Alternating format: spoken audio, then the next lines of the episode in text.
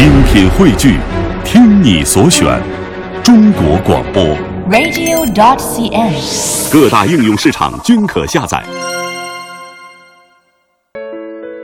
小体现精致，小会拥有无穷魅力。中国的许多小城里蕴藏丰富的故事，魅力小城。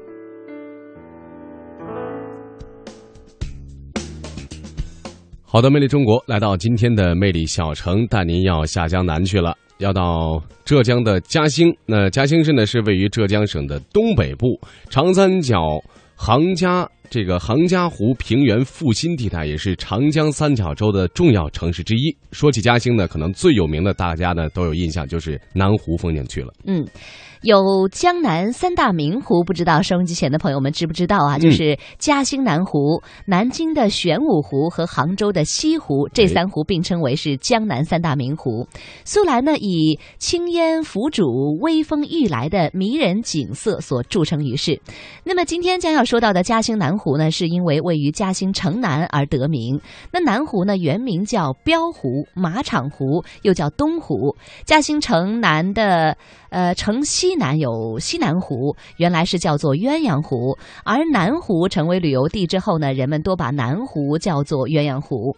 南湖风景名胜区呢，就位于嘉兴市的市区，规划区域总面积达到两百七十六点三公顷，其中水域面积就能达到九十八公顷。嗯，那说到这儿呢，我们知道，一九二一年的七月底，中国共产党第一次全国代表大会就在南湖的一艘画舫上完成了最后的议程，从此呢，也是宣告了这个中国共产党的成立。嗯，南湖呢，从此成为了党的诞生地，全国人民向往的革命圣地，也是中国红色的旅游之源。那今天的魅力小城，跟随记者，我们就带您一同下江南，南下嘉兴，来趟红色之旅。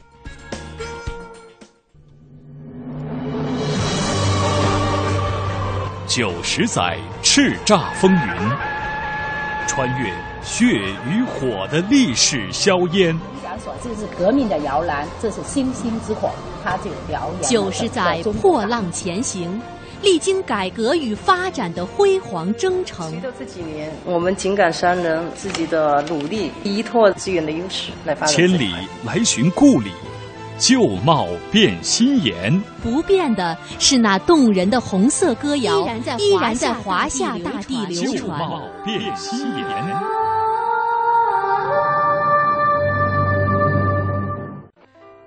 今天的阳光格外耀眼。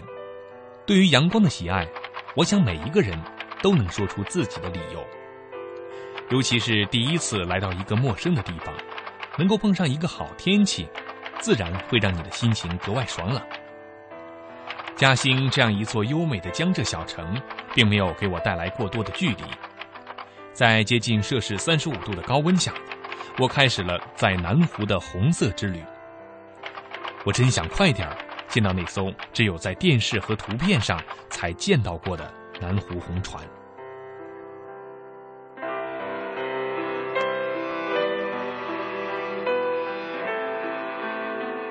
和南湖纪念馆的陈宪平先生约定了见面的时间和地点。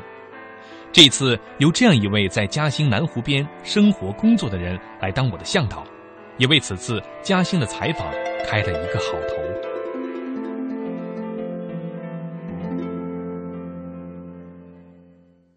陈宪平是地道的嘉兴人，在南湖景区工作已经有二十多年了。用他自己的话说，他是把自己一生都献给了美丽的南湖。他也非常乐意绕着南湖度过自己的一天。他对南湖的一草一木都投入了真挚的感情。嘉兴南湖的采访，我们就和陈宪平一起从南湖的湖心岛开始。从渡口乘摆渡船到达南湖的湖心岛，美丽的南湖真应了那句“青烟浮渚，微风欲来”。此时的阳光虽然有点刺眼，但阳光洒满湖面激起的点点波光，让所有的游客为南湖美景所倾倒。船行靠岸，湖心岛上绿荫遮蔽，蝉语阵阵，让人不由得联想起那句“蝉噪林愈静，鸟鸣山更幽”。呃，现在我们到的就是南湖的湖心岛，但是这个湖心岛它是人工堆起来的，它不是古代有的。它是公元一五四八年的时候，嘉兴的知府赵云就疏浚城河，就挖城河的淤泥没地方倒，他灵机一动倒这个湖心岛，形成了这么个小岛。小岛的占地面积是十七亩，十七亩。那么当我来的时候，一九八六年，我八六年到这里来，当时来这里来当了八年的警察，我当警察出身的，当了八年警察。那么来的时候呢，我们对外的宣传，南湖的面积是六百二十四亩，六百二十四亩。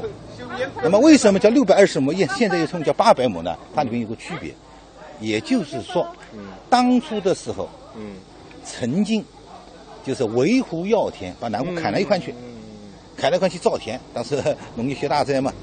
但是这个块砍了去以后，做田了又做不成，湖比较深啊，深了以后你耕地这个牛都要淹下去，拖拉机淹下去，没办法，没办法又改了，改成什么？改成鱼塘，改成鱼塘了。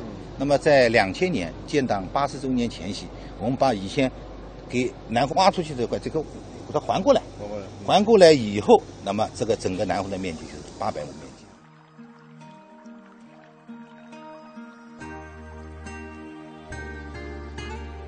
嘉兴南湖与浙江西湖、绍兴东湖齐名，同为浙江的三大名湖。南湖有以中共一大会址和江南名园烟雨楼而闻名遐迩。烟雨楼始建于五代，为中吴节度使广陵王钱元辽所筑。一九一八年，经嘉兴知事张昌庆重建，逐渐形成了今天人们所见到的以烟雨楼为主体的古建筑群。烟雨楼的景观以烟雨空蒙而显其迷离，以湖泊苍茫而见其雄放。在漫漫历史长河中，曾招引无数文人雅士、诗人骚客挥毫泼墨赋诗作画。解放后，党和政府十分重视烟雨楼这一名胜古迹、革命圣地，做了多次整治修葺，使之得以重放光彩。走进烟雨楼，步入正厅，首先映入游人眼帘的就是革命元老董必武同志一九六三年所书的对联：“烟雨楼台，革命萌生，此间曾住清星火。风云世界，逢春折起，到处皆闻阴望连阴生雷。”连词中不难窥见历史的轨迹，感受时代的脉搏。它是一束优美的诗，一幅淡雅的画，一部历史的回忆录，也是一本时代的教科书，耐人寻味，令人追思中国波澜壮阔的无产阶级革命，原来就是以此星星之火燃遍整个神州大地。停泊在嘉兴南湖上的那艘闻名中外的红船。每年要接待国内外参观者几十万人次，很多人都以为这条游船就是当年召开一大的原物，其实不然，这是一条经过精心仿制的纪念船。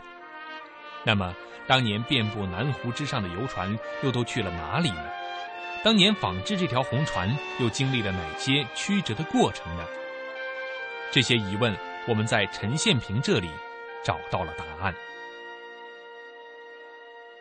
全国解放和共产党诞生相差是二十八年，也就是说，一九二一年中国共产党宣告诞生以后，这经过了短短的二十八年，就把国家政权拿下来了，成立了中华人民共和国。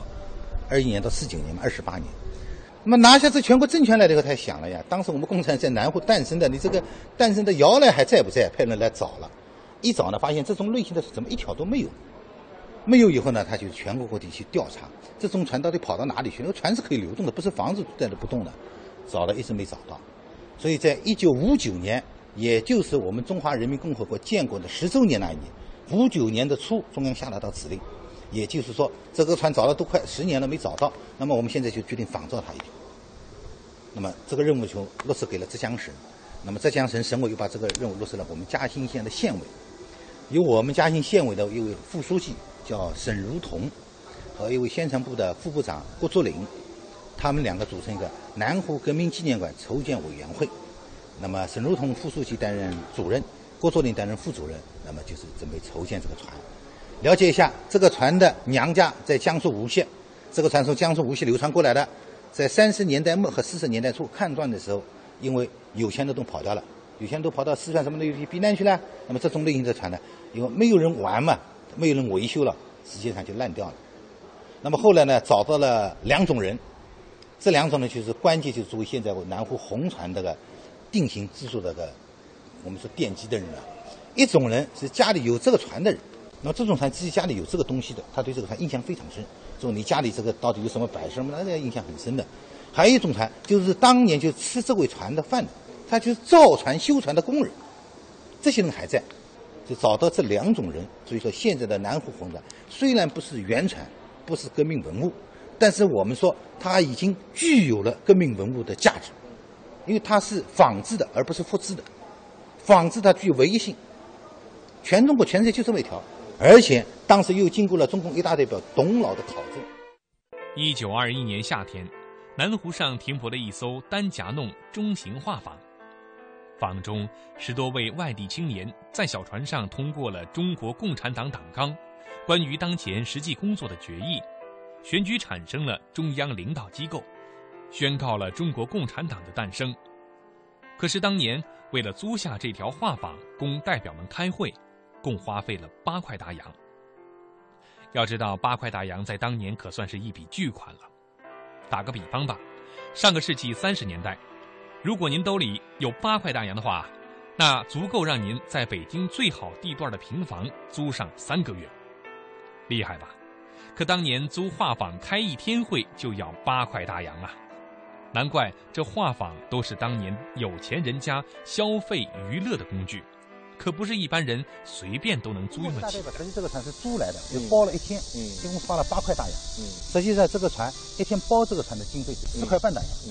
还有三块大洋呢，是这个船上中午吃饭叫我们叫合菜，和平的和合菜。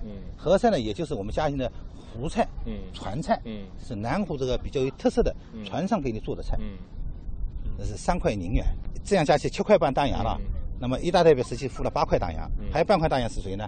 半块大洋是给了就是嘉兴渊沪旅馆的账房先生。他呢就是经常有些船的老板给他挂钩的。嗯，就是谁要来租船，那一般住旅馆都是外地人比较多了。明天南湖来玩了，那么你给我把这个生意接过来，接过来我给你呃半块半块银元的就是回扣 或者现在提成。我们仔细观赏这艘纪念船，这是一艘中型的单夹弄丝网船，船身长约十六米。宽三米，内有前舱、中舱、房舱和后舱。中舱放一张方桌，桌上摆放着茶具，周围放着凳椅。当年一大会议就是在中舱举行的。我们发现南湖红船的做工非常考究，每一处细节都严格按照当年画舫的规格仿制，其中很多特点都再现了当年的风格。中共一大从上海转移到嘉兴的南湖上，在船上开会又遇到了怎样的特殊情况？代表们事先又为突发状况准备了哪些应急的举措？荷花章，咱们钓的是荷花叶嘛，对吧？荷花章做也是系缆绳的。当初呢，一大代表李达的夫人黄惠务，他就住在这个缆绳上放哨。人家看的是放看风景，对吧？实际他是在放哨。一旦如果是发生什么情况呢，就敲窗报警。就这样敲窗报警。那么当时的时候，到了下午，大概从呃三四点钟的时候，真的出现情况。因为当初一大开会，这个船不在岛边上，它是离我们这个湖阴岛一百多米，将近两百米的地方，在那南边，就随波飘动的。结果呢，再远一点，南燕这个方向，当时开出了一条汽艇。当时老百姓不知道汽艇叫小火人，那么当初这些老百姓家里没有小火人的呀，他以为是当局擒虏。这黄会务呢，马上是敲上报警，当当当敲了，一敲以后呢，一大代表以为出事情了，马上就把准备好的麻将牌倒在中间那个八仙桌上，假装打麻将。等到这个梯厅开了近了以后，发现，哎呦，原来是嘉兴的一户绅士人家，为了出风头了，就借了这么一船到南湖来兜风了，一场虚惊，然后一大代表继续开会。所以中共一大会议是从上午的将近十一点左右开会的，一直开到傍晚六点多。基本上一整天。如今的南湖，按原型仿制的红船静静地停在岸边。旺季时，每天会有近两万人来此感怀当年中国共产党诞生时的情境。九十年来，红船经历了不少风雨，但始终崭新如初。围绕着红船，一群普通人倾注了心血，精心呵护着。保护红船呢，分几个方面。首先，从维修保养这个角度来说，我们所采用的保护方法是每年小修一次，两年大修一次。因为它的船是木质的，你在水里泡的时间长了以后，可能要霉烂、要变质。那么每年的小修，两年到三年大修一次。还有一个就是在管理上面，采用的是控制人数。船比较小，你不能大家都上去，把船都铲烂掉了。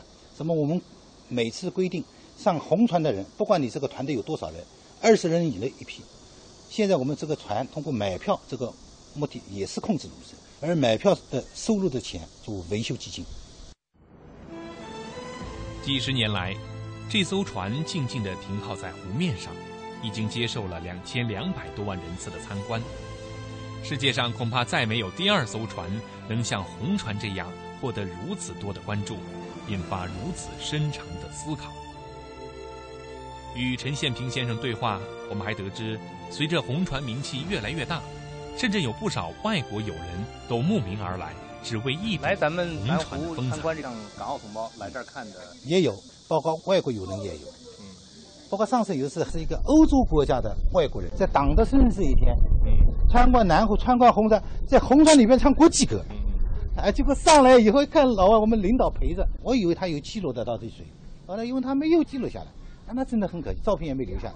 当时有个录音的话，那真是好。嗯，党的生日啊，七月一号在南湖船里边唱国际歌啊，是外国人唱国际歌，这这情况这很很奇妙的。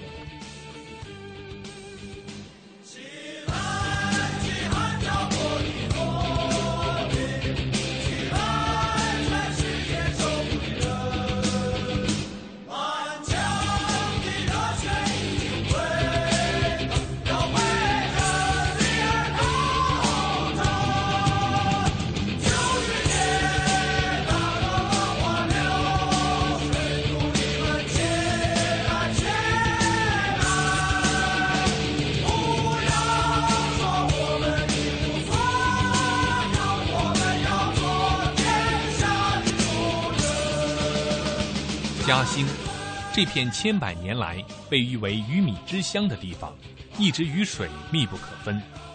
从京杭大运河的阵阵汽笛，到南湖一叶扁舟的哗哗橹声，无论是沟通南北、天堑变通途，还是传遍全国、星星之火可以燎原，嘉兴的名字都是这么响亮辉煌。红船从这里起航。发展却永无止境。如今的嘉兴，在社会、经济、人文等领域都有哪些新变化、新思路呢？我们的记者带着这样的问题，采访了嘉兴正言室主任顾志刚，他向记者介绍了嘉兴城市发展的傲人成就。收入方面，在社会保障领域方面，在共享城乡文明方面，这个这几年来都有很大的进步。你比如说，二零一零年，我们城镇居民可支配。收入达到了两万七千四百八十七元，在整个“十一五”期间，年均增长百分之十一点二。呃，农村居民纯收入达到一万四千三百六十五元，呃，“十一五”期间的年均增长是百分之十二点四。呃，嘉兴这个城乡居民收入比，应该说在全省和全国，呃，都是比较小的。